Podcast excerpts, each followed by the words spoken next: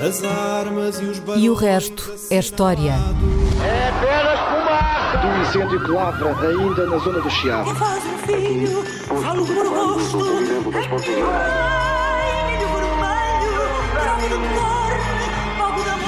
Quer transformar este país numa ditadura. Lamento, lamento. Com João Miguel Tavares e Rui Ramos. Olá, sejam bem-vindos ao episódio 224 de E o Resto é História com Rui Ramos e João Miguel Tavares. Por razões mais do que óbvias, há muita gente à procura de mais informação sobre Israel e os seus conflitos com os países vizinhos, que são essenciais para compreender o que se está a passar nos dias de hoje. No início deste mês, nós já falámos da Guerra do Yom Kippur, em 1973, e na, e na semana passada contámos um pouco da história da faixa de Gaza, da Cisjordânia, do Hamas, mas é claro que não é possível perceber a Israel atual sem ter uma noção das guerras que foram modificando o território israelita e palestiniano ao longo dos últimos 75 anos. Por isso, o objetivo do programa de hoje é falar das primeiras três grandes guerras em que Israel esteve envolvida antes da Guerra do Yom Kippur. E, e cada uma delas aconteceu em sua década, portanto, em 1948 em 1956 e em 1967. Aquilo que me parece fazer mais sentido é começar por ordem cronológica e por isso proponho que nós voemos até 1948. No dia 14 de maio de 1948, à meia-noite, terminou o mandato britânico na Palestina. O então líder de Israel, David Ben-Gurion, proclamou a independência do Estado de Israel, que foi imediatamente reconhecida pelos Estados Unidos e pela União Soviética. Só que no dia seguinte, 15 de maio de 1948, Israel foi invadida pelos exércitos do Egito, da Síria, do Iraque, do Líbano e da Jordânia, que na altura ainda se chamava Transjordânia. Que guerra foi esta, Rui? E como é que um pequeno país, recém-criado, em 1948, conseguiu resistir à força conjunta de cinco exércitos boa parte desses países muito maiores do que Israel. Sim, esta é a primeira guerra do chamado conflito israelo-árabe, mas não é a origem do conflito. Hum. Uh, havia já, uh, pelo menos desde novembro de 1947, portanto, no ano anterior, uma situação de, vamos chamar, guerra civil no chamado uh, Mandato da Palestina. Hum. O Mandato da Palestina é o território que correspondia ao sul da Síria otomana, uh, que a Sociedade das Nações, no fim da Segunda Guerra Mundial, tinha entregado ao Reino Unido. Uhum. Uh, o Reino da, Unido era o disseste da Segunda Guerra Mundial da, da Primeira Guerra da Mundial. Primeira Guerra Mundial. Primeira Guerra Mundial, 1914-1918. Uhum. Um, uh, portanto, o, o, Reino Unido era o administrador de, deste território chamado Mandato de, uh, da Palestina. E, de facto, no Mandato da Palestina, o conflito entre judeus e árabes eh, já vinha quase desde os anos 20. em 1947 havia cerca de 600 mil judeus no, no, no mandato da Palestina. apesar dos britânicos terem proibido a imigração judaica desde 1939, hum. quando os judeus eram 400 mil, portanto tinham entrado mais ilegalmente, eh, clandestinamente, uh, na mais Palestina. Mais de 200 mil, sim. Uh, havia 600 mil judeus em 1947 para cerca de um milhão e meio, um milhão e duzentos, enfim, os números não são precisos. Todos estes números que eu vou dar são aproximações e são discutidos. Há historiadores que têm números uh, hum. diferentes, quer dizer, as estatísticas não Ainda estão assim, estabilizadas é... nesta hum. altura, mas a ideia de que... É uma desproporção, é uma menor, muito, muito, menor do que as pessoas se calhar sim, imaginam. Ou sim, seja, exato, é um, para dois. 600, é um para dois. É um para dois. Uhum. 600 mil para 1.2 a 1.5 milhões de... 1,2, 1,5 milhões de, de, árabes na, eh, na Palestina. Cada uma destas comunidades, nesta altura, em 1947, 48, já tem milícias armadas, que estão a disputar território entre si, portanto, mesmo antes da partilha já estão a disputar território, a atacar, a atacar as aldeias uns dos outros, aldeias de judeus, aldeias de árabes, quer dizer, vão-se atacando uns aos outros, uh, precisamente para, às vezes para se posicionar, outras vezes para, uh, digamos, consolidar o seu domínio sobre um determinado território. Uhum. Isto é, há uma, uh, uma zona onde a, a, maioria das aldeias são árabes, há duas ou três aldeias certo. de judeus, então é preciso expulsar esses judeus e o vice-versa em áreas onde dominam dominam os judeus, que tentam empurrar os vizinhos árabes uh, para fora. Portanto, e como tu explicaste na semana passada, os, os britânicos também apanhavam. Os britânicos, em determinada altura, os britânicos tentam manter-se equidistantes, mas em determinado momento são, uh, há um conflito triangular, isto é, uh, uh, árabes e judeus passam em determinados momentos a atacar os britânicos como seus inimigos. Isso acontece para o caso dos árabes, entre, sobretudo nos anos 30, entre 1936 e 39 há uma insurreição árabe contra a administração britânica, e para o caso dos judeus acontece depois da Segunda Guerra Mundial, eh, entre 1944 e 1947, quando, os, quando os britânicos impedem a, eh, a, entrada de judeus e as milícias armadas eh, judaicas começam a atacar, enfim, desenvolvem uma, uma campanha de guerrilha contra a administração britânica. Portanto, os britânicos, em 1947, estão desejosos de se ir embora. Têm um exército relativamente grande na Palestina, 100 mil homens, Uhum. Uh, e querem metê-lo em casa, já estão fartos de ser atacados por árabes e por judeus e de estarem lá no meio e de estarem lá no meio. A ideia, portanto, digamos que o território, a, a, discussão sobre o futuro do território do mandato da Palestina volta para, para a sucessora da Sociedade das Nações, que é as Nações Unidas, uhum. a Organização das Nações Unidas, e a ideia das Nações Unidas é resolver o conflito através da partilha do território do mandato da Palestina. Portanto, dividi-lo entre dois Estados, um Estado judeu, um Estado árabe, 16 mil quilómetros quadrados mais ou menos para cada um, para judeus uhum. e, e, para árabes. Dissemos isso no último eh, episódio, no episódio da semana passada. Cada um destes Estados seria composto de três blocos de território, que aliás não têm ligação entre si, portanto é uma espécie de xadrez, quer dizer. E a cidade de Jerusalém seria uh, uma cidade internacional, portanto não faria parte de nenhum dos Estados, nem do Estado árabe, nem do hum. Estado uh, judeu ficaria sobre hum. a administração internacional das Nações Isso Unidas. Parece bizarro hoje em dia, mas não era bizarro Não, altura. era uma solução clássica. Tinha sido assim que se tinha tentado resolver o conflito entre muçulmanos e hindus uh, no subcontinente indiano. Em 1947, a antiga Índia britânica tinha sido partilhada entre dois Estados, um Estado hindu de maioria hindu e um Estado de maioria muçulmana, que é o Paquistão, é o Paquistão e a Índia. É. Também tinha sido a solução adotada na Irlanda nos anos 20, um, uh, a divisão da Irlanda, a Irlanda do Norte protestante, a Irlanda do Sul católica. Portanto, era uma, digamos que era uma solução clássica esta de quando há duas comunidades misturadas no mesmo território, a reivindicarem o direito de tornarem esse território o seu Estado, é dizerem, bem, vamos dividir isto ao meio, cada um fica com o uhum. seu Estado, e depois as populações têm de sair do Estado Portanto, quem ficar uh, no Estado uh, em que corresponde a, uma comunidade diferente muda-se para outro Estado. Foi o que tinha acontecido também na Índia, com uma grande transferência de população entre o Paquistão e a Índia, isto é, muçulmanos a sair da hum. Índia e a ir para o Paquistão, e hindus a sair do Paquistão e a irem uh, para a Índia. Os judeus aceitam esta solução dos dois Estados, mas os árabes, os, os, os Estados árabes, recusam completamente. Para os Estados árabes, uh, não aceitam a existência de um Estado judeu uh, na Palestina. E por isso, em 14 de maio de 1948, à meia-noite, à meia-noite era quando acabava o mandato britânico, portanto, à meia-noite uhum. acaba o mandato britânico, de 14 de maio de 1948. Umas horas antes, há a fundação do Estado de Israel mas não há a fundação do Estado Árabe da Palestina.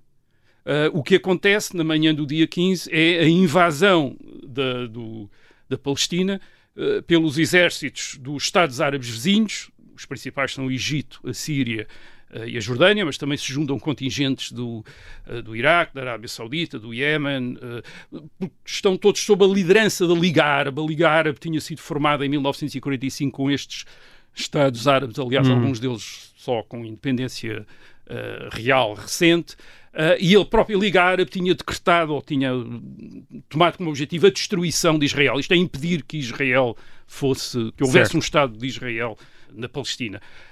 Como tu disseste, isto é. É uma desproporção de forças sim, enorme. se é? compararmos as populações, quer dizer, a coisa parece quase. Uh, impensável. Impensável. A disparidade é enorme. Quer dizer, 600 mil judeus contra 20 milhões de egípcios, 3 milhões de sírios, 4 milhões de iraquianos, 1,2 milhões ou 1,5, não sabemos bem, de árabes na Palestina.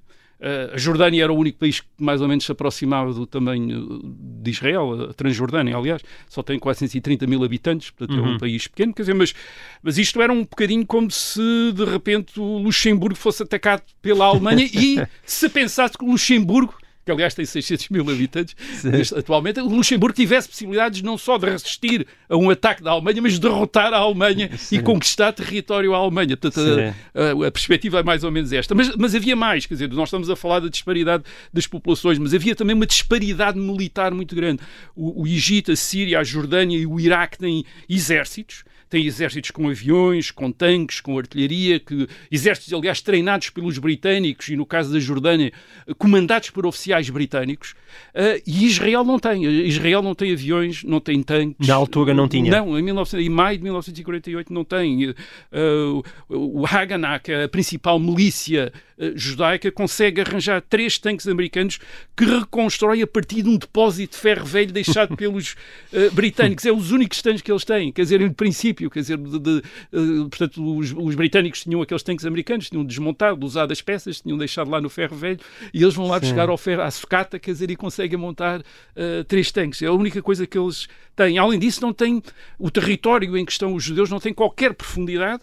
Uh, estratégica, quer dizer, é, é um território que tem os árabes imediatamente ao lado e, é uns territórios pequenos, com uh, na, uh, a faixa na costa central da Palestina, onde estão também muitos judeus, tem cerca de 10 km de largura, portanto, defender Sim. uma coisa com 10 km de largura é, um, Sim, é muito, é muito difícil. É e depois o, o território também é descontínuo, quer dizer, isto é a costa central, enfim, digamos, à volta de Tel Aviv, e depois há a Galileia no norte, que está separada, e o Negev uh, uh, no sul, que também está separado, quer dizer, e, a, e, portanto os judeus têm de defender estes três blocos de território separadamente a serem atacados por estes Quando dizes estar separado, o que é que queres dizer com isso? Não, quer dizer, porque são esses três blocos que não têm, continuidade. continuidade. Não, não têm, quer dizer, eles, eles tocam-se, portanto, os enfim, isto com o mapa era mais fácil, melhor, era mais fácil, mas quer dizer, o, portanto, é, é, é para olhar para o mapa de 1947 uh, blocos, uh, 48. não é só não, não é um mapa de 19, não é o mapa, é o mapa do Plano das Nações Unidas. Hum. Portanto, o mapa do Plano das Nações Unidas uh, tinha estes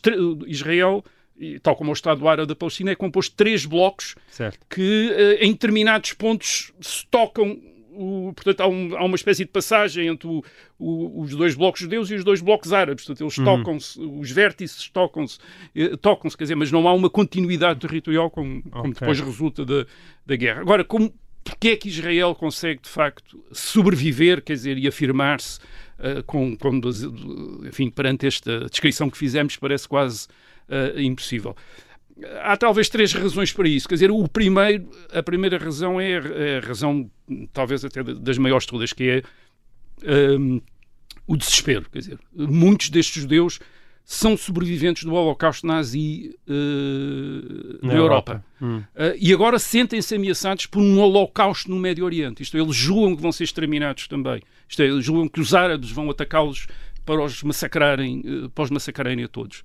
Uh, Aliás, o principal líder dos árabes da Palestina desde 1921 é o grande mufti de Jerusalém, Amin al-Husseini, que é um admirador de Hitler, que durante a Segunda Guerra Mundial esteve em Berlim, ao lado dos nazis, para ajudar a formar uma secção muçulmana das SS. E este é o principal As SS líder. teve uma secção muçulmana? Sim, Bósnia, com muçulmanos da Bósnia. Hum. Uh, e uh, esta. Este é o principal líder dos árabes uh, da Palestina. Portanto, os judeus estão, têm a ideia uh, certa ou errada, quer dizer, têm a ideia de que uh, se ficarem sob a tutela deste, enfim, de um regime árabe na, na, Palestina, o, destino deles é serem massacrados como foram hum. massacrados na Europa. Portanto, isto é a ideia que, de repente, aquelas comunidades têm e têm a experiência europeia do que é que é Uh, do, que é que, do que é que representou não levar a sério uma ameaça, a ameaça nazi, não, não ter certo. levado aquilo totalmente a sério. E depois, claro, a, a, experiência destes judeus que confluíram para Israel nos anos 20, nos anos, aliás, desde o fim do século XIX, um, ou para os territórios da, da, Palestina, a maior parte deles, a experiência deles é de discriminação e de perseguição nos territórios de onde vinham. E, portanto, hum. Israel é a sua última esperança de encontrar um território onde possam viver em segurança, a ideia que eles têm. Isto é, só num território governado por judeus é que eles podem ter a segurança que não vão ser perseguidos, não vão ser, não vão ser uh, discriminados. Por isso, a mobilização judaica destes, uh, deste, desta população judaica na Palestina, a mobilização é enorme. Isto é, todos os homens e mulheres entre os 17 e os 35 anos são mobilizados para o exército. E, portanto, eles conseguem formar um exército de 100 mil soldados. Uh, isto para dar a ideia que corresponde mais ou menos a uns sextos da população. Pois, na altura, isto é? só para dar a ideia, no Portugal atual isto representava um exército de mais de um milhão, um milhão de soldados. Quer dizer, isto é, imagine Portugal formar neste momento um exército de um milhão, um milhão, um milhão e meio de soldados, soldados. Para, se, uh, para se defender. Uh, e depois, claro, uh, combatem desesperadamente. Eles têm 6 mil mortos em 9 meses de guerra. E, mais uma vez, isto é o equivalente a 1% da população. Isto é 1% da população judaica na Palestina morreu em 1948 hum. a combater. Mais uma vez, para dar o exemplo de Portugal, uh, tem 2 milhões de habitantes, isto era o equivalente a 100 mil mortos em 9 meses, em 9 meses de guerra. Portanto, 100 mil mortos, quer dizer, uma, Sim, coisa, uma, uma, uma, coisa impressionante. Portanto, a, a ordem que estas uh, as milícias armadas judaicas têm é defender o território a qualquer custo. Portanto, eles não, não podem retirar, é defender todos os territórios que, eles, que lhes foram atribuídos onde eles estão, eles defendê-los a todo o custo contra os exércitos uh, árabes. Portanto, eles têm esta, esta, digamos, têm logo esta vantagem desta determinação, deste fatalismo quase, uh, de, de isto ser a última uh, oportunidade que têm hum. para se defender. E, pelo contrário, e do outro lado não existe essa mesma moral. não mobilizam as populações, isto é, eles têm aquelas populações que nós aqui dissemos, Enormes. grandes, mas as forças que avançam para a Palestina são, digamos, relativamente quer dizer, não, não, não, não correspondem a estas populações. Uh, os egípcios mandam um corpo inicialmente de 10 mil homens e depois sobe até 20 mil, uh, um corpo de exército. Uh, os jordanos avançam com 5 mil e depois sobem até 10 mil, isto é, acabam por envolver toda a sua, todo o seu exército. Há 20 mil iraquianos. No conjunto, pensa-se que terão atingido entre os 50 e 60 mil soldados seja, que atacam Israel. Que, que e depois, claro, muito, muito menos empenhados do que, uh, do que os combatentes judaicos e já vamos ver também com objetivos políticos contraditórios. Em segundo lugar, a segunda razão para esta resistência de Israel tem a ver também com a capacidade da comunidade judaica na Palestina se organizar e usar muito bem os seus uhum. recursos. Uh, o Haganah, que era a principal milícia armada judaica, torna-se em maio, junho de 1948 a Força de Defesa de Israel. Portanto, o Haganah, que é uma milícia uhum. armada, torna-se o exército de Israel e, e, e, elimina até violentamente as milícias armadas judaicas rivais, como o Irgun, quer dizer, isto é, desarmas. Okay. Portanto, é, Israel centraliza, isto é, a comunidade judaica centraliza as suas forças, uh, os, os, seus corpos de milícias centralizas uh, num exército. Uma coisa que nunca aconteceu, por exemplo, entre os árabes uh, da Palestina, onde até hoje continua a haver uma quantidade enorme de milícias, às vezes até mais, em conflito entre si do que propriamente em conflito com Israel. Por outro lado, a comunidade judaica tem bons contactos internacionais, isto, há muitos judeus de diáspora certo. em muitos países, uh, e portanto consegue contornar o embargo de venda de armas que é decretado pelas Nações Unidas. As Nações Unidas secretam um embargo de venda de armas a Israel e aos países árabes. Não Mas, se claro, envolver. Isto uh, isto é terrível para Israel, quer dizer, porque os exércitos, os, os Estados Árabes estão armados, mas Israel não está. Portanto, o embargo de armas quer dizer que Israel não se poderia armar, hum. mas Israel consegue-se armar e consegue-se armar com um. E aqui a União Soviética tem um papel decisivo. A União uh, Soviética? A União Soviética decide apoiar Israel, pela razão de que a maior parte destes judeus uh, chamados sionistas, porque querem uh, construir o Estado de Israel, são socialistas são de esquerda, quer dizer, é o, portanto, uhum. o Estado de Israel é um Estado socialista, é governado pela esquerda até aos anos 70, quer dizer, uhum. é um uhum. Estado socialista, e os Estados árabes são, na maior parte, monarquias conservadoras que estão do lado britânico e francês.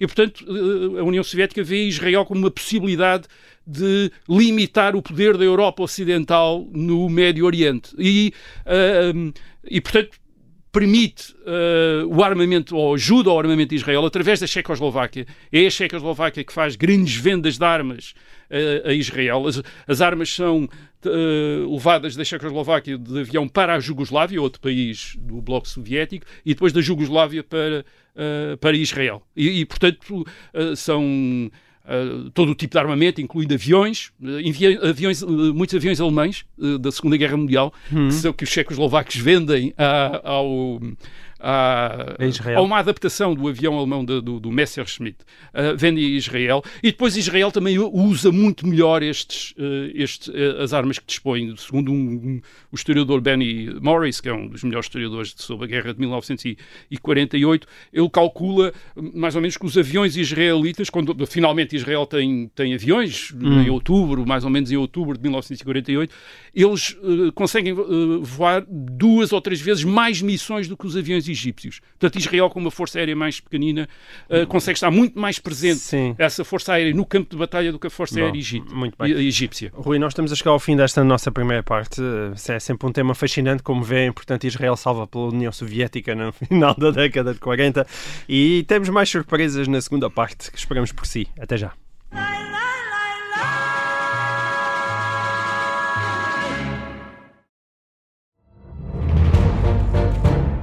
Esta é a história do padre obcecado com a infiltração do comunismo na Igreja que tentou matar o Papa em Fátima. Episódio 4 Beijar o Papa. Saguei, tirei, tirei a faca. Fui, empunhei e mesmo no momento em que.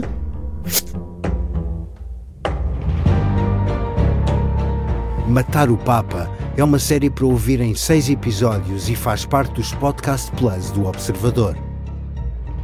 Um novo episódio a cada terça-feira. Os assinantes do Observador têm acesso antecipado a todos os episódios desta série, já disponíveis em observador.pt. Os Podcast Plus do Observador têm o apoio da Kia.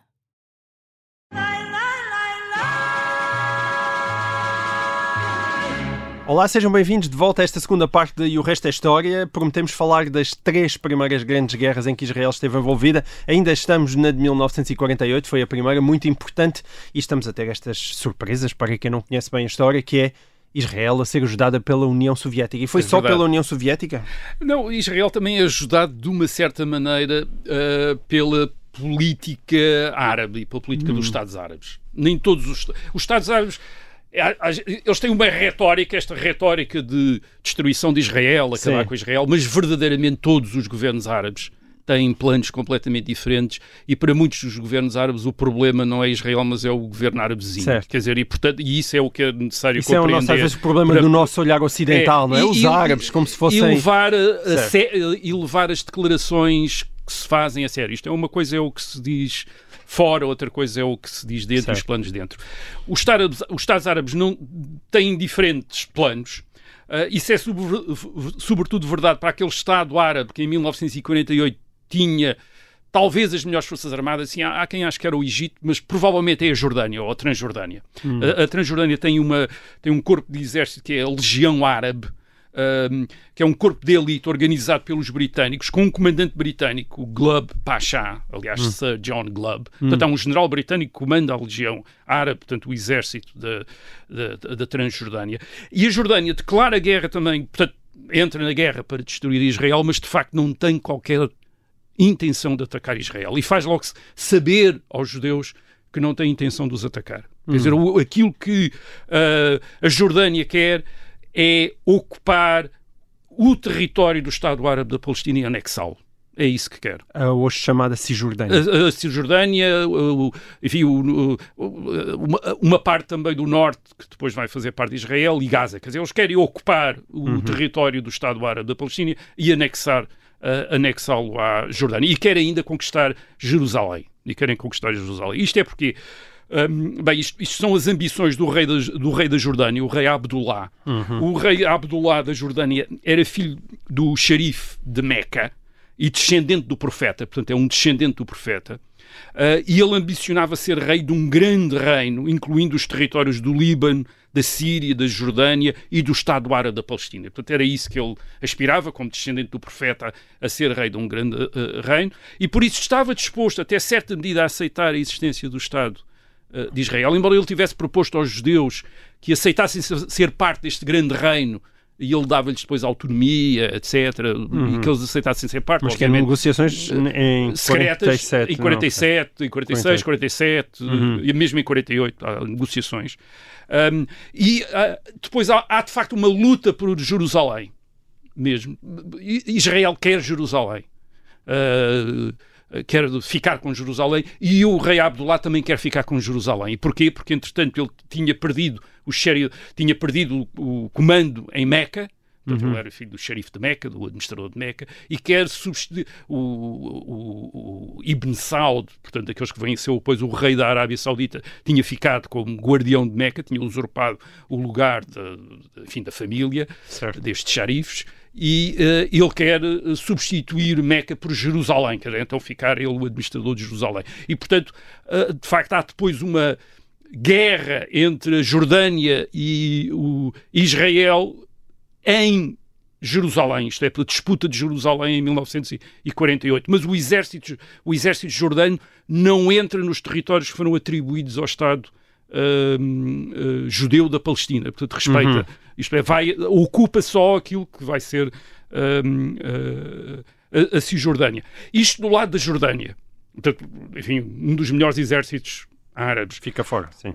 O verdadeiro objetivo do Egito também não é exatamente impedir a fundação do Estado de Israel, mas anexar uma parte do, mandato, do, do, Estado Árabe da Palestina, Gaza e uma parte do sul do Negev. É o grande objetivo. Isto é, basicamente, é impedir uh, o rei da Jordânia de ficar com o Estado Árabe, todo o Estado Árabe da Palestina.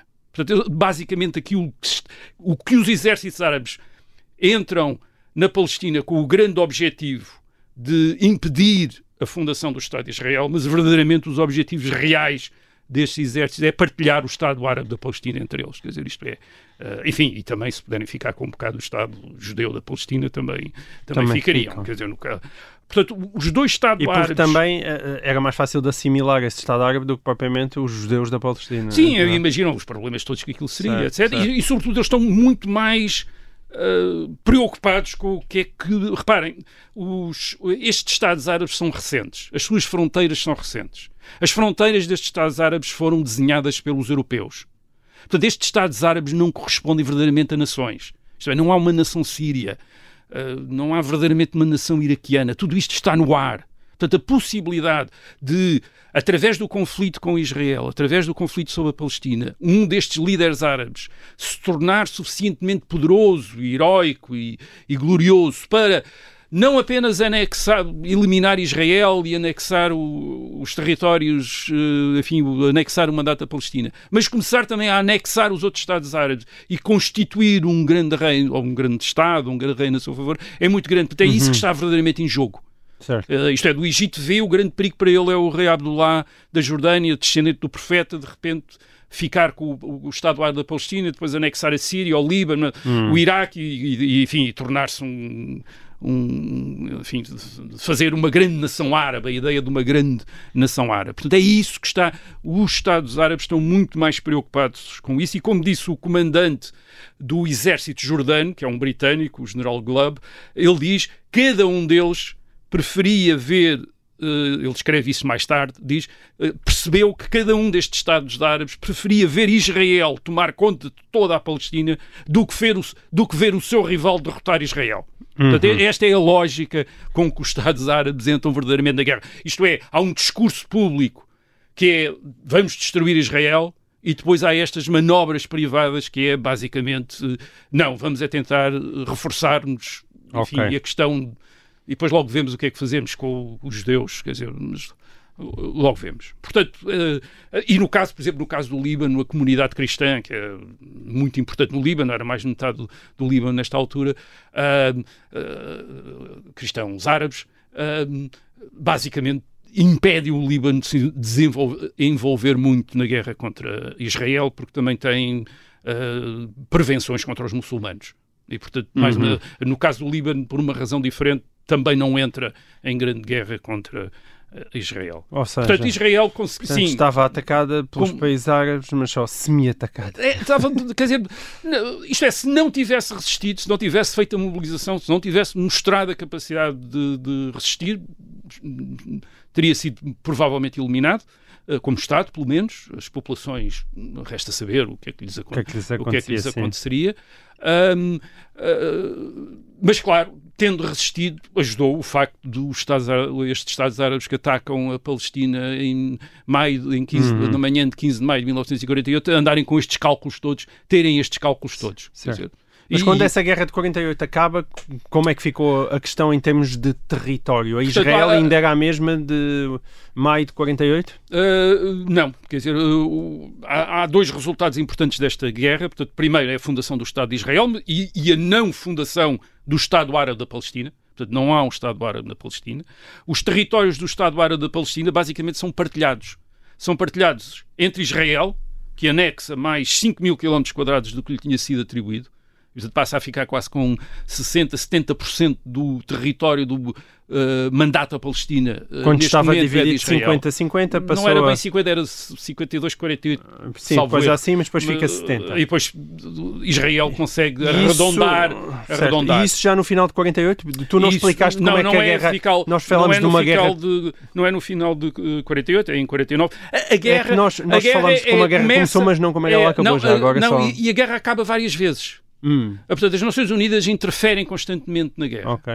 Ah, e, portanto, declara, portanto a, guerra, a guerra começa há uma semana de combate e depois há um cessar-fogo decretado pelas Nações Unidas. As Nações Unidas, nestes cessar-fogos, propõem, no- propõem novos planos de partilha, estão constantemente a propor novos planos de partilha. Portanto, fazem um novo plano de partilha que depois é ah, a meio, em junho, salvo erro, que é muito mais favorável aos árabes do que ah, aos judeus, e os judeus aí ah, recusam eles, isto é, não aceitam ficar com um território tão pequenino. Uh, porque isto era para dissuadir os Estados Árabes então de Certo. atacar. Os Estados Árabes também recusam, os Estados Árabes não acham, nem querem, nem 1% deve ser para, para Israel, não querem nada para, uh, para Israel. Mas, portanto, o, o- há, há uh, cessar-fogos sucessivos até ao cessar-fogo de, uh, do princípio da primavera de 1949, então que estabelece uma linha de cessar-fogo. Portanto, não são fronteiras reconhecidas. Portanto, os Estados Árabes não reconhecem Israel. Portanto, aceitam apenas o, o cessar-fogo. E, e, ao fim deste cessar-fogo, portanto, qual é a situação no fim deste eh, cessar-fogo? Que é um cessar-fogo depois que vai Certo. durar até 1956, no caso da fronteira entre Israel e o Egito. O, o- é, o, o resultado é essa partilha dos, do- dos territórios do Estado Árabe da Palestina entre Israel, portanto, que anexou uma parte, Uhum. a Jordânia, que anexou a margem ocidental Como desejava. como desejava, portanto, e, e- e Jerusalém Cisjordânia. e Jeru- Jerusalém Oriental, porque os judeus conseguiram ah, manter-se em Jerusalém Ocidental. Portanto, Jerusalém, em vez de ser uma cidade internacional, está dividida entre Jordânia e, e Israel. E o Egito. O Egito inicialmente estabelece um governo de árabes da Palestina em Gaza, Um governo de árabes portanto, palestinianos. Um governo de tendo como presidente o grande mufti Amin al-Sain, esse grande admirador de Hitler, eh, como presidente. Portanto, imaginem o que é que isso representava eh, para eh, Israel. Mas em 1953 o Egito dissolve o governo e em 1959 anexa Gaza na prática. Isto é, é anexado na prática o Egito, mas com, com esta curio- curiosidade. Isto é, o território é anexado mas os árabes da Palestina que vivem nesse território não são declarados cidadãos egípcios, quer dizer, Certo. continuam a ser tratados como eh, eh, árabes da Palestina. E isso tem a ver com o segundo resultado desta guerra, que é eh, a troca de populações. Portanto, há uma grande troca de populações, como houve na partilha da Índia eh, em 1947, entre hindus e muçulmanos, entre o Paquistão e a Índia. Aqui também há, há cerca de 700 mil árabes que fogem ou são expulsos de- dos territórios de Israel e há cerca de 700 mil judeus, o equivalente, que são expulsos ou fogem dos Estados Árabes. Ah, aliás, em ambos os casos, tendo as suas propriedades confiscadas, nos casos dos judeus também, eles têm, por exemplo, no caso do Iraque, havia cerca de 150 mil judeus no Iraque. É uma grande comunidade judaica no, no Iraque. Hoje tem 35, há 35 judeus no Iraque. Quer dizer, 35. 35. Eles são todos expulsos. E são todos expulsos a partir de uma campanha horrível de, de- de atentados, de perseguição, de, de pogroms, de linchamentos.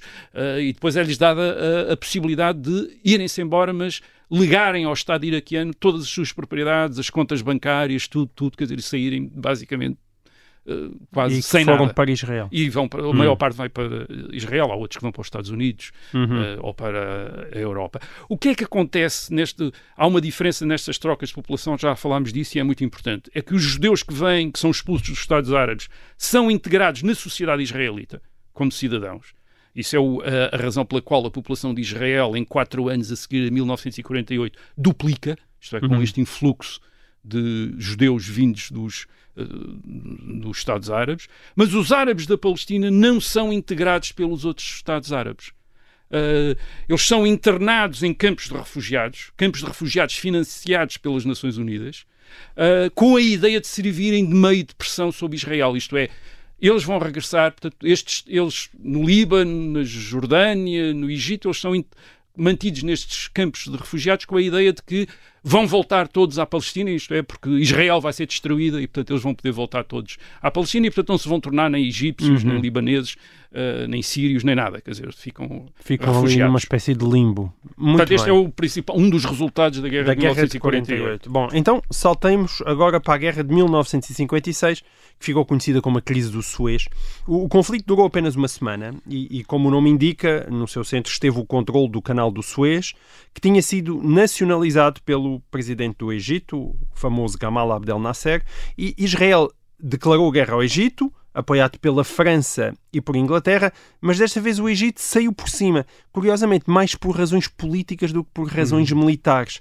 J- Explica-nos lá que guerra foi esta, Rui, e em que os vencedores militares foram, de certa maneira, os derrotados políticos e que impacto é que ele teve? hum, ah, houve um impacto não só no Suez, mas também houve na, na faixa de Gaza, que à época era controlada pelo Egito, como tu acabaste de explicar. A, a Guerra do Suez, que é uma guerra dura uma semana, eh, 29 de outubro de 1956 a 7 de novembro, é, é importante, sobretudo, para compreender o modo como o conflito entre Israel e os Estados Árabes se vai.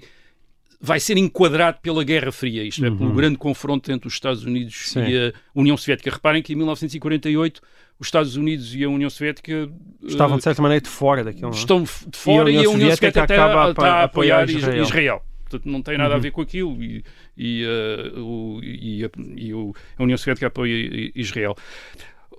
Em 1948, a- a maior- estes Estados árabes eh, são quase todos eles antigos protetorados ou mandatos britânicos e franceses. Eh, os mandatos, no caso da Palestina, da Síria, do Líbano, no- na Síria e no Líbano são um mandato francês. Porquê? Porque basicamente tinha sido o Reino Unido e a França que tinham incitado o movimento de independência árabe Hum. durante a Primeira Guerra Mundial, nessa altura contra o Império Otomano. Enfim, aquelas histórias do Lawrence da Arábia, quem viu Certo. o filme lembra-se disso, quer dizer, foi o- é os ingleses que fomentam a revolta, a revolta árabe contra os otomanos, eh, com a ideia de que depois os árabes vão ter as suas eh, monarquias independentes. Portanto, a maior parte destes Estados árabes são Estados árabes de, inf- de influência, estão sob influência, ou julga-se que estão sob influência, britânica, ou, no caso do Líbano, sobretudo, eh, francesa. Uhum. Portanto, estão do lado do. eh, Os britânicos e franceses têm, portanto, grandes interesses no Médio Oriente.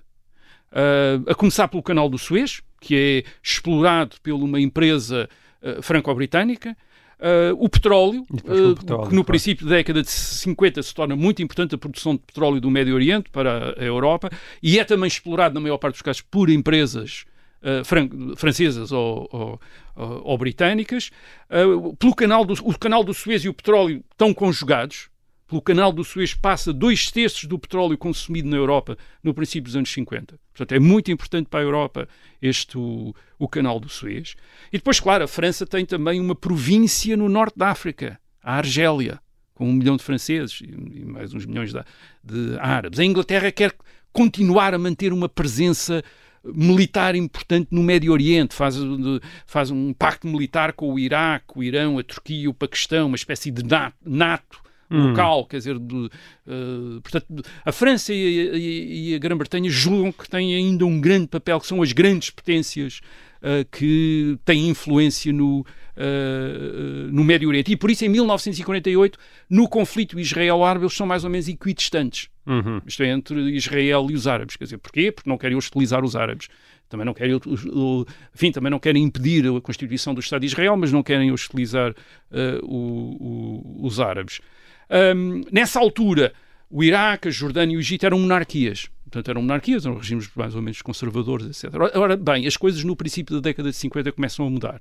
E começam a mudar num sentido contrário a esta influência franco-britânica. Primeiro, o fracasso dos Estados Árabes na guerra de 1948 contra Israel levou militares nesses países árabes a levantarem-se contra as dinastias reinantes, a acusarem as dinastias reinantes de serem responsáveis pelo fracasso e estabelecerem, em lugar dessas dinastias, dessas monarquias, ditaduras militares nacionalistas. É isso uhum. que acontece no Egito, onde o coronel Nasser uh, se torna o ditador, mais ou menos a partir de 1952. E uma das coisas que Nasser faz é não apenas uh, romper com a monarquia que lá estava, mas dizer também que quer romper com os europeus. Neste caso, no caso dele, romper sobretudo com os britânicos. E ele começa essa, essa, uh, essa esse projeto, eh, a partir de 1952, uh, uh, começa a apoiar os independentistas árabes na Argélia Francesa, portanto, contra os franceses. Aproxima-se da União Soviética, faz grandes compras de armas à União Soviética. Uh, em uhum. 1955, em troca de algodão, um algodão egípcio contra armas soviéticas. Portanto, a União Soviética aqui já está a pro... percebeu que. Porque a União Soviética neste momento percebeu afinal que havia países árabes que estavam disponíveis para se uh, revoltar contra a influência britânica. Uh, e, portanto, aproxima-se desses países e começa a incentivar, esses, a incitar esses países. E depois, claro, nacionaliza o canal do Suez em julho de 1956.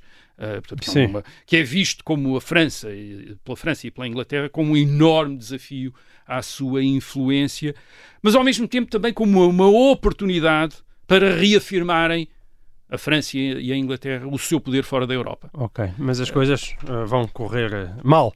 Uh, infelizmente, nós chegamos ao fim do nosso tempo para quem nos está a ouvir em direto em FM.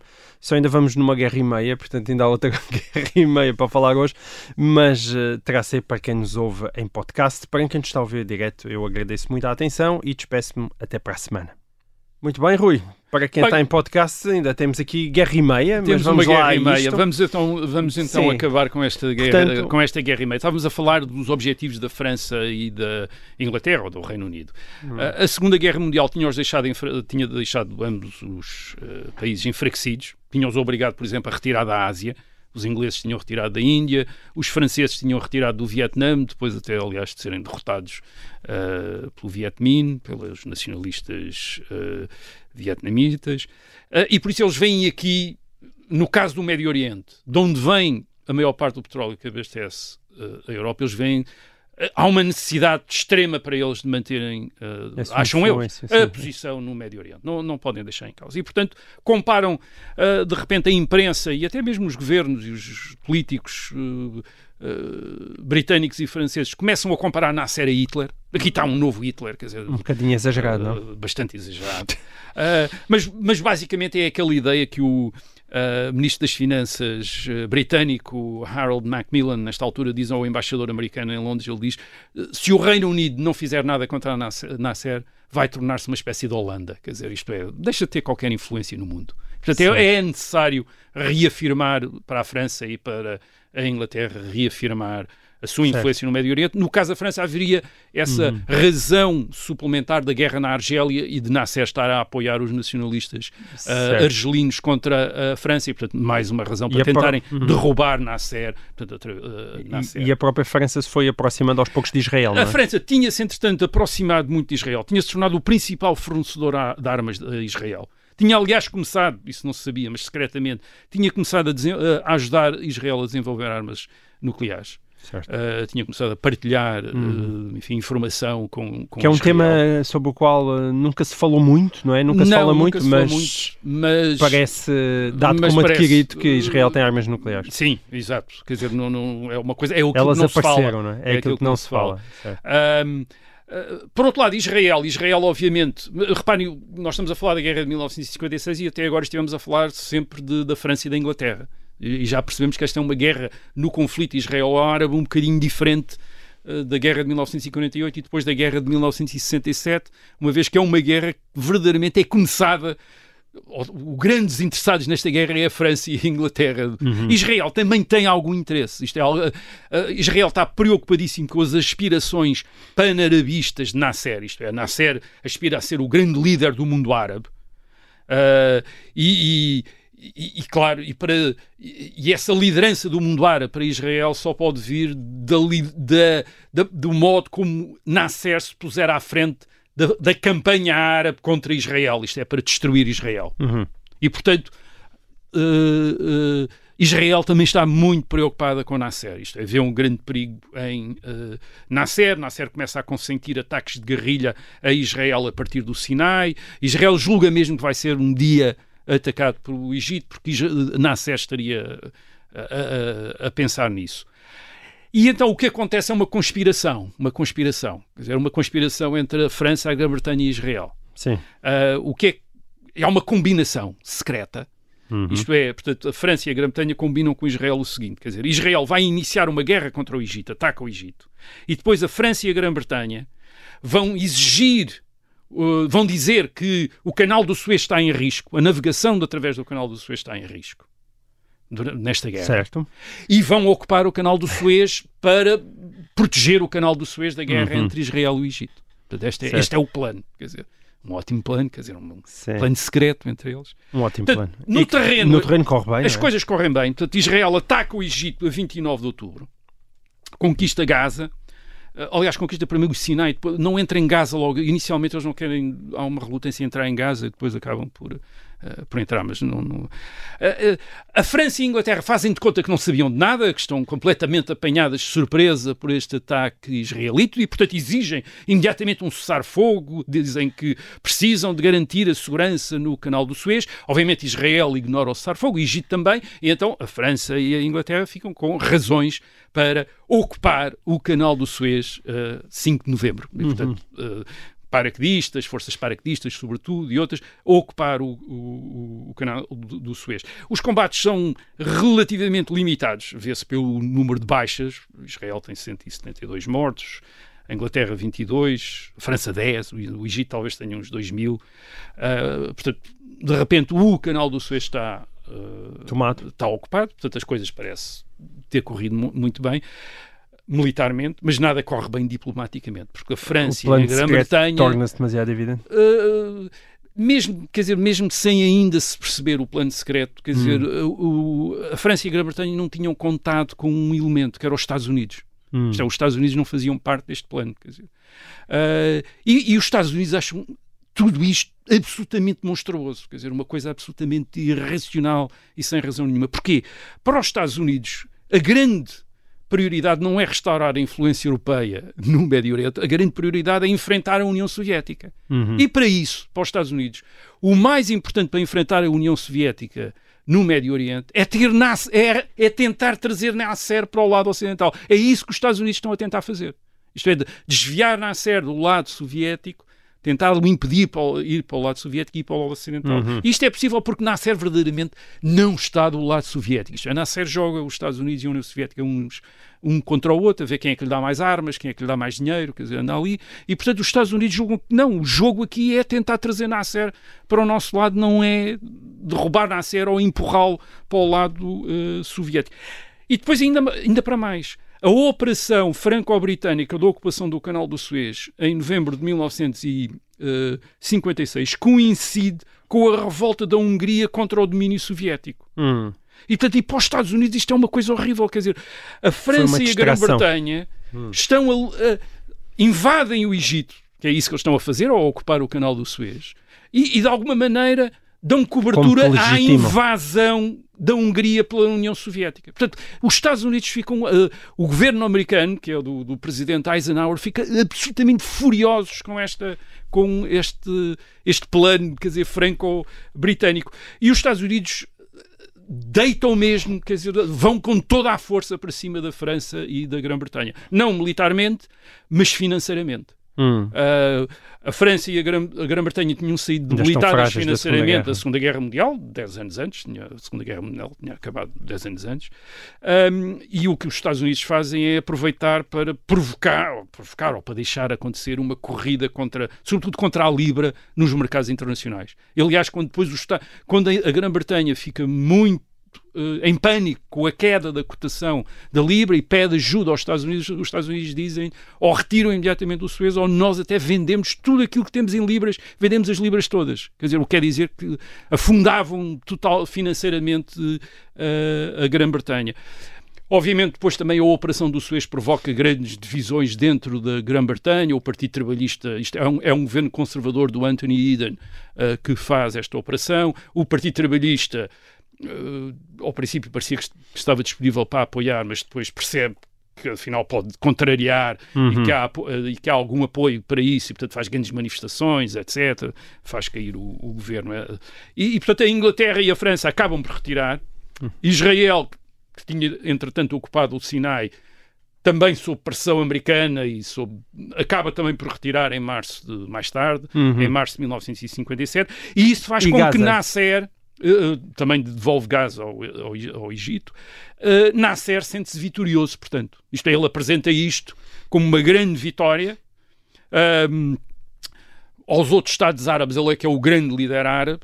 E claro, e a União Soviética agora é o seu principal fornecedor de armas, até porque a União Soviética também vem para Nasser dizer ah, a França e a Grã-Bretanha não retiraram por causa da pressão americana. Foi a nossa ameaça de utilizar armas nucleares contra a França e a Grã-Bretanha se eles não retirassem. Uhum. Porque o Khrushchev, que é o, o líder soviético nesta altura, fica convencido que disse umas coisas vagas sobre utilizar armas nucleares, que aliás não tinha, isto é, a União Soviética nesta altura não tinha armamento nuclear para ameaçar, mas obviamente o Ocidente não sabe.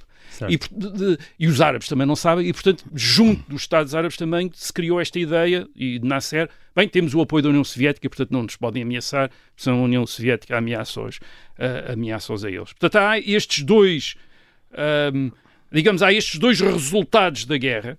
Por um lado, uma vitória do, de, de, Israel sobre o Egito uh, no Sinai, que é importante para perceber a guerra, a guerra seguinte, 1967. Por outro lado, também que é importante para perceber a guerra de 1967, Nasser julgar-se um grande herói, julgar-se invencível e até atribuir a retirada franco-britânica à resistência egípcia no Sinai. Cria-se uma série de mitos, que afinal hum. foi a, a, resistência egípcia, afinal foi a União Soviética. Não, foi os Estados Unidos, de facto, quer dizer, mas uhum. uh, há uma série de atores locais que não querem admitir isso. Muito bem.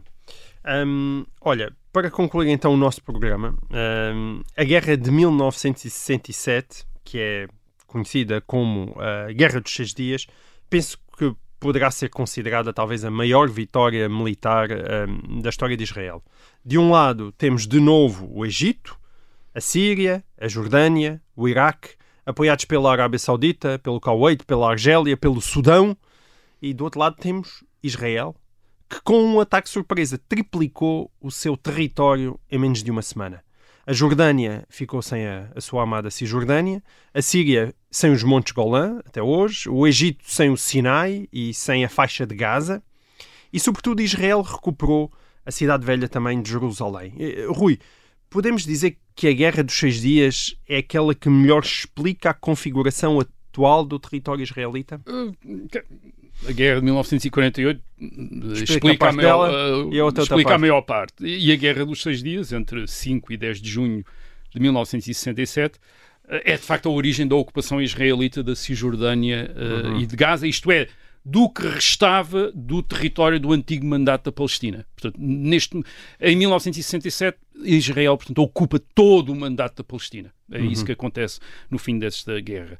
Em grande medida, esta, a guerra de 1967 vem na sequência da guerra de 1956. Uh, Nasser continua, 10 anos depois, a propagar a ideia de que venceu no Suez e que uhum. agora está muito melhor armado pela União Soviética e, portanto, em, uh, uh, no princípio de 1967, em maio de 1967, uh, bloqueia o estreito que liga o porto israelita de Eilat ao Mar Vermelho, favor, verem o mapa que tenho aí em casa para perceber isso. Mas isto é importante porque. Um dia, era, um dia mais. Ainda vamos onde, fazer isto com mapas. É, era, era, por, era por este Porto de Eilat que uh, Israel recebia o, o, petróleo que precisava e que, e que lhe era fornecido pelo Irão. Uhum. Mas vejam também como as coisas mudaram uh, desde então. O Irão era o principal fornecedor de petróleo de Israel uh, em 1960 uh, e, e 7. Portanto, Nasser bloqueia o Na porto pré-revolução pré revolução no tempo claro. no tempo do chá uh, no tempo do chá uh, Reza Pahlavi. Um, portanto, Nasser bloqueia o porto de Eilat no uh, Mar Vermelho.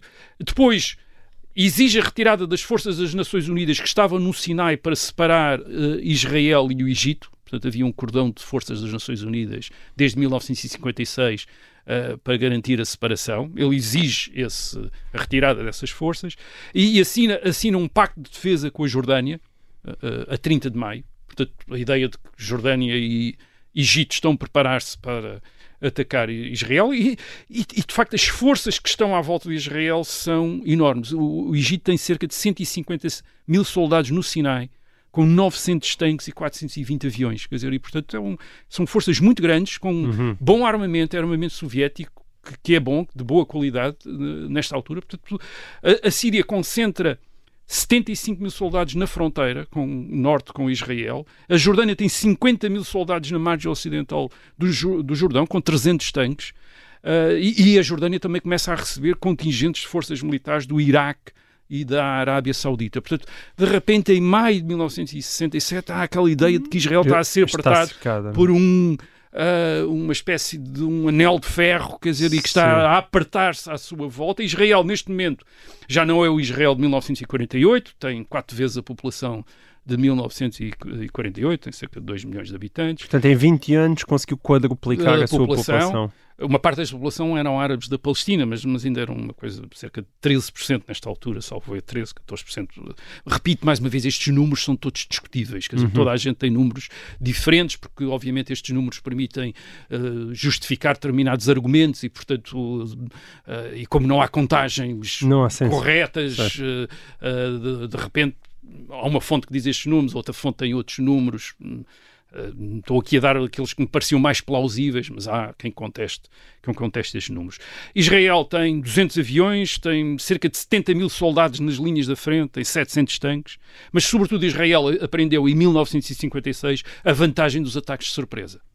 E sobretudo com ataques de surpresa da Força Aérea seguido de grandes manobras de blindados, no caso do Sinai.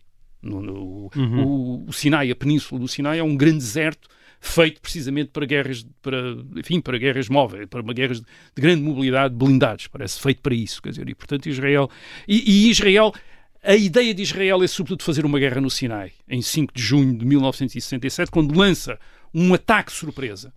Toda a força aérea israelita uh, uh, avança sobre o Egito através do mar Mediterrâneo, a voar baixinho para não ser detectada pelos, portanto, todos os 200, pelos as centenas de aviões israelitas avançam. E atacam os, uh, os aeroportos uh, egípcios, onde estão a maior parte da força aérea egípcia está no sol e praticamente destroem toda a força aérea egípcia, cerca de 300 e tal aviões nessa manhã, quer dizer, são destruídos pelo, pela força aérea israelita. Isto garante a Israel a supremacia aérea no terreno de operações do, uh, do Sinai e depois lança uma ofensiva no Sinai, uma ofensiva blindada, que provoca o pânico nos, uh, nos comandos militares egípcios, que ficam preocupados. E, e qual é uh, o raciocínio egípcio? O raciocínio egípcio é vamos tentar evitar a destruição do exército egípcio, de retirar imediatamente retirar imediatamente e depois logo há de haver um cessar-fogo de dois ou três dias, como em 1956, e depois Israel vai ter de retirar. Portanto, o, o, o facto da vitória israelita também tem de se entrar em linha de conta com o cálculo egípcio e a experiência das guerras anteriores, uhum. sobretudo a guerra de 1956. Portanto, eles vão ocupar o Sinai, uh, muito bem, mas depois a gente uh, vai, recuperar, vai recuperar rapidamente, certo. porque as Nações Unidas vão impor um cessar-fogo uh, e uh, com embargos e ameaças, etc.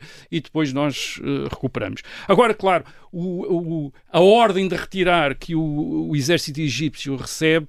Um, desorganiza completamente o exército egípcio e o, e o, que acontece no Sinai é que o exército israelita passa à frente do exército egípcio. Isto é, quando o exército egípcio está a retirar, encontra o exército, começa a encontrar as forças, as forças israelitas pela frente. Costas. Não hum. é nas costas, na frente. Certo. Quer dizer, eles passaram-lhe à frente. Passaram à frente. E, portanto, aquilo é uma, é uma destruição enorme de material. Quer dizer, o, portanto, basicamente o exército egípcio no Sinai é completamente aniquilado, é quase aniquilado.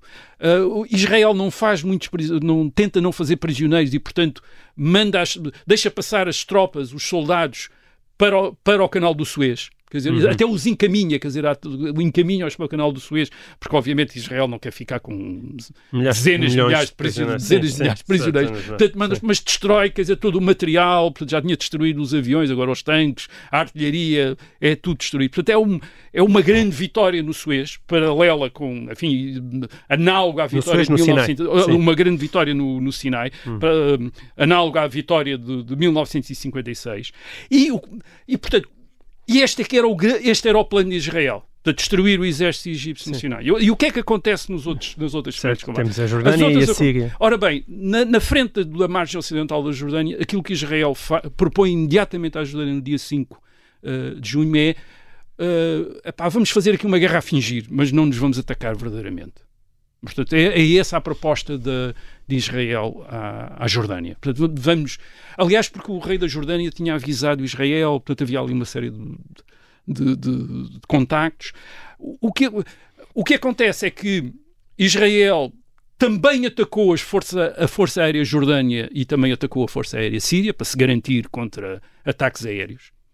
Uh, e a Jordânia está numa situação em que, de alguma maneira, tem de lutar. Isto, enfim, explicar isto talvez demorasse um grande tempo, mas havia mais uma vez as rivalidades entre a Jordânia, a, a Síria e o uh, Egito, as acusações. A Jordânia estava constantemente, a, no, em, eh, desde 1965, a, a, acusar Nasser de não fazer guerra a Israel. Era uma coisa curiosa. Ao mesmo tempo, eles estavam a colaborar com Israel, mas acusavam os outros de não estar a fazer guerra a Israel. E, portanto, em, mil, em junho de 1967, o rei da Jordânia, que já não é o Abdullah, que foi assassinado em 1951, mas é o, o rei Hussein, diz a Israel: não, tem, epá, desculpem, mas temos de fazer guerra mesmo. Dizer, temos de fazer Sim. guerra mesmo. Quer dizer, há, de haver aqui uns combates, quer dizer, não dá para eu estar aqui a fingir que. E portanto a Jordânia ataca Israel na frente de uh, uh, Jerusalém.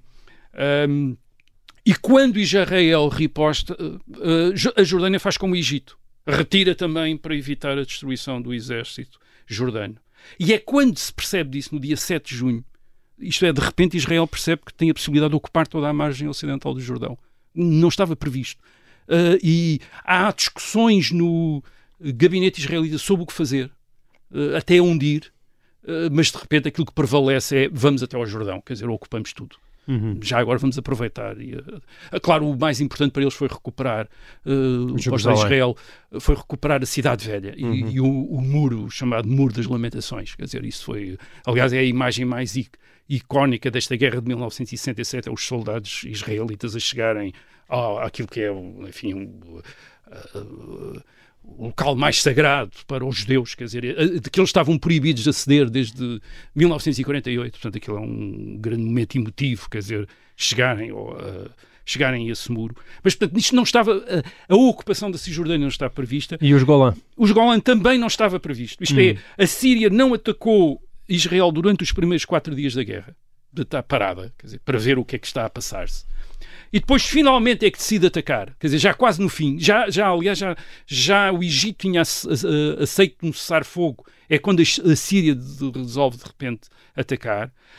Um, Israel, uh, mais uma vez, respo responde, e perante um, o Abal, isto é, que sente no exército sírio, percebe que tem a possibilidade de conquistar os Montes Golã, que eram muito importante estrategicamente, porque é, enfim, é a zona mais alta daquela região e que permitia à Síria, basicamente, bombardear, bombardear Israel Sim. e ter uma visão sobre toda Israel. E, portanto, uh, Israel hesita, mas depois também uh, acaba, no dia 9 de junho, por atacar os Montes Golã e no dia 10 de junho as forças sírias retiram Uh, Israel ocupa os Montes Golã, também não estava previsto, e a, a guerra acaba nesse, acaba nesse dia. Mas repito, repito, parte destas retiradas árabes tem como pressuposto o que aconteceu em 1956. Isto é, os árabes estão sempre à espera uh, de um cessar-fogo e depois de Israel ser sujeito a, a pressão uhum. para retirar. Portanto, todos eles julgam que estão a fazer retiradas estratégicas e que depois uh, vão voltar. Nesta altura, por exemplo, os Estados Unidos impuseram um embargo de armas a Israel.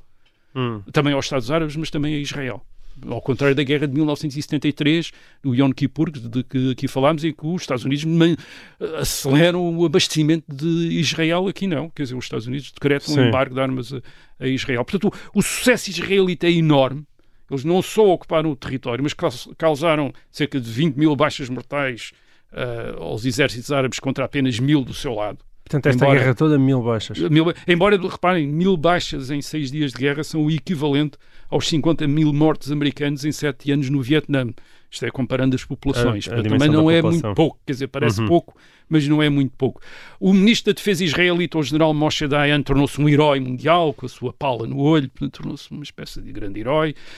Um, o governo de Israel anuncia que pela primeira vez a segurança de Israel está garantida, isto é, Israel destruiu as forças aéreas inimigas, destruiu os exércitos que ameaçavam e adquiriu uma profundidade estratégica que não, tinha, que não tinha então. Aliás, a ideia de uma guerra dos seis dias é uma ideia de, aparentemente, é uma ideia de Isaac Rabin, que era o, o, o chefe de Estado-Maior de, de, de de Israel, e depois mais tarde vai ser primeiro-ministro, fazer os acordos de paz, do mas a Guerra dos Seis Dias tem nitidamente uma ressonância bíblica, os seis dias, não é? Que, com, em com que Deus criou o mundo, e neste caso os seis dias em que se criou a segurança uh, de, de, Israel. Portanto, há, um, há uma vaga, há uma grande vaga de admiração por Israel neste, no mundo, quer dizer, um pequeno Estado consegue ter uma vitória militar uh, tão extraordinária. E, portanto, é Agora, a Guerra dos 100 Dias tem várias consequências. Vamos uh, enumerá-las rapidamente. Primeiro, a União Soviética e todos os seus satélites cortam relações com Israel e Israel torna-se um dos grandes inimigos principais do mundo comunista e da extrema-esquerda. Isto é, do ponto de vista do, do mundo comunista e da extrema-esquerda, não do ponto de vista de Israel, mas passam a tratar Israel como um agente do imperialismo americano no colonialista. Uh, Médio Portanto, o que era até 1967 uma espécie de conflito local, embora desde 1956 integrado já na Guerra Fria, a partir de 1967 torna-se um conflito global. Uhum. Isto é, é quando começa a haver solidariedades com a Palestina de parte da extrema-esquerda, uma parte dos terroristas de extrema-esquerda uh, na Europa Ocidental nos anos 70 uh, vão articular-se e colaborar com o terrorismo palestiniano, uh, por exemplo, o grupo Bader Meinhof. portanto, há aqui esta ligação entre a extrema-esquerda e Uh, o combate contra Israel que não existia tão claramente ou, ou, tão nitidamente antes de 1967. E a União Soviética, claro, a orquestrar a campanha contra Israel, achar que Israel é um Estado medonho, que tem de ser eliminado, etc. Portanto, uh, a partir de 1967, Israel torna-se o grande inimigo desta extrema-esquerda e da esquerda comunista. Portanto, esse é um elemento que uhum. deriva de 1967. Segundo, esta guerra de 1967 preparou também uma mudança dos termos do conflito eh, a prazo. Através da resolução das Nações Unidas número 242, de novembro de, 19, de novembro de 1967, que é a ideia de troca de território pela, pela, pela paz. Isto é, Israel devolve os seus territórios e, em troca, os países árabes reconhecem Israel. Uhum. Os países árabes recusam isso em 1967, mas, de facto, é, o, é aquilo em que o Egito começa a pensar, uh, sobretudo depois da morte de Nasser em 1970. Isto é, com um Sadat, que é a ideia de uh, reconhecer Israel e, e, em troca, Israel devolve a, a Península do Sinai. Uhum. Portanto, há esta. É, a, a, partir de 1967 começa-se a criar esta Sim. ideia de que pode haver um entendimento através do da devolução como, dos territórios ocupados. Como viria a acontecer, não é? Como viria dez, anos depois. Dez anos depois, em 1900, a partir de 1978, Israel, de facto, eh, devolve o Sinai ao Egito e o Egito uh, reconhece, reconhece Israel, Israel. E, e, claro, muda, já falámos disso a propósito da guerra do Yom Kippur, muda completamente uhum. todo o conflito Israel-árabe, na medida em que o maior Estado árabe, que é o Egito, deixa de ser um inimigo de Israel, como era, como tinha sido até 1967. Terceiro, Israel só anexou, desta vez, só anexou uh, Jerusalém Oriental. Portanto, fica com toda a Jerusalém. não anexa mais nada, mas na prática o que faz é que fica a administrar um milhão de árabes em Gaza e na Cisjordânia. Uhum. Reparem que antes, em 1948, tinha ficado apenas com 100 mil árabes em Israel. Certo. Bem, 100 mil árabes é muito para uma população de 600 mil judeus em 1948, mas agora tem um milhão, quer dizer, sob a sua administração a partir de 1967 em, na Cisjordânia uh, e em Gaza. Ora bem, o que acontece na Cisjordânia e em Gaza é que é outra coisa, e, e este é o último resultado desta guerra de 1967, que é o fracasso dos Estados Árabes em 1967. Portanto, o Egito, uh, como a Jordânia, como a Síria, fracassaram totalmente. Uma das coisas que vai, que vai levar é tanto o Egito como a Jordânia vão renunciar aos territórios que tinham uh, uh, anexado do, do Estado Árabe da Palestina, seja, Gaza e Cisjordânia. Portanto, depois de os perderem, Ah, dizem dizem que já não, já querem já não voltar os a ficar com eles. Não Mas enquanto foram um deles, também não os transformaram uh, não os transformaram no, no Estado Árabe da Palestina. Isto é, a Cisjordânia uh, foi, até 1967, um território jordano, Uhum. da Transjordânia.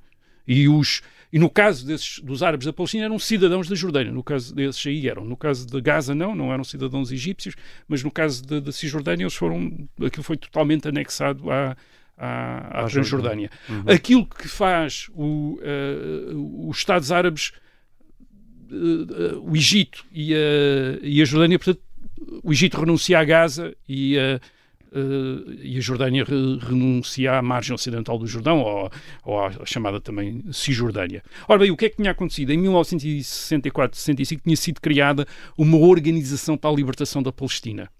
Essa organização ainda, ainda estava sob eh, controle egípcio em eh, entre 1965 e 67. O que acontece a partir daí é que se começa a tornar independente. A OLP. A OLP, a Organização para a Liberação da Palestina, e a, e a tentar, e a imagino tentar tornar-se a tentar tornar-se uma parte do conflito. Reparem que até aí, a, a- a partir de 1948 e até 1967, digamos que os árabes da Palestina não existem. É o conflito entre, Isra- entidade. entre Israel e os Estados Árabes. Israel e os Estados Árabes vizinhos. A partir de 1967, a OLP e uma das fações principais da OLP, que é a Fatah, dirigida por Yasser Arafat, começa-se a tentar tornar-se um ator independente dos Estados Árabes. Isto é, ele ainda está dependente do apoio e Uhum. do financiamento, mas quer dizer, a, a- a- a tentar ter ações de guerrilha e de terrorismo, portanto, autónomos, sem ligação com os, eh, com os Estados eh, Árabes, e o que faz é que a partir de 1967 também o que acontece é que a ideia dos dois Estados na Palestina, isto é um Estado judeu e um Estado árabe, tinha praticamente sido, tinha caído em, desde mil- em 1948, aliás os árabes nunca, tinham ace- nunca tinham aceito isso, começa a voltar outra vez ah, ao cimo, quer dizer, como uma possibilidade de solução eh, para o conflito, embora a OLP até ao fim da década de 80 não reconheça a existência do Estado de Israel e, portanto, quando a OLP diz que quer libertar a Palestina, quer libertar todo o mandato da Palestina e eliminar Israel. É Uhum. só mais tarde que Arafat reconhece Israel. Mas a partir de 1967 nós temos de repente estes, os palestinianos, que praticamente não se falava muito antes, a começarem a tornar-se eh, um elemento, quer dizer, deste conflito e um elemento independente deste conflito, e aliás até é em, com- em conflito também com os Estados Uhum. Árabes, já falámos aqui disso, do Setembro Negro eh, na Jordânia em 1970, um confronto entre a OLP e, o- e as tropas do rei Hussein, e depois também no, no caso do Líbano, as tropas da OLP também contra milícias, eh, outras milícias árabes, eh, xiitas e cristãs. Um, portanto, de repente a OLP começa-se a tornar um elemento, e à medida que os Estados Árabes, aliás, depois o Egito, o Egito em 1978 e depois mais tarde também, nos anos 90, a Jordânia vão fazendo paz com Israel, portanto a OLP começa-se a tornar uma, digamos, um, uma, um, um, um interlocutor deste, Uhum. eh, neste conflito, o, o que nitidamente Não tinha sido não até tinha, então. sido até, não tinha sido até então. Muito bem. Olha, meus- para os nossos caros ouvintes, desta vez foi um resto da história bastante maior do que é habitual, mas isto do conflito israelo-palestiniano é bastante complicado. Espero que tenhamos ajudado a compreender um, um pouco mais daquilo que se passa nos dias de hoje. De resto, cá estaremos de volta para a semana com mais história. Até lá.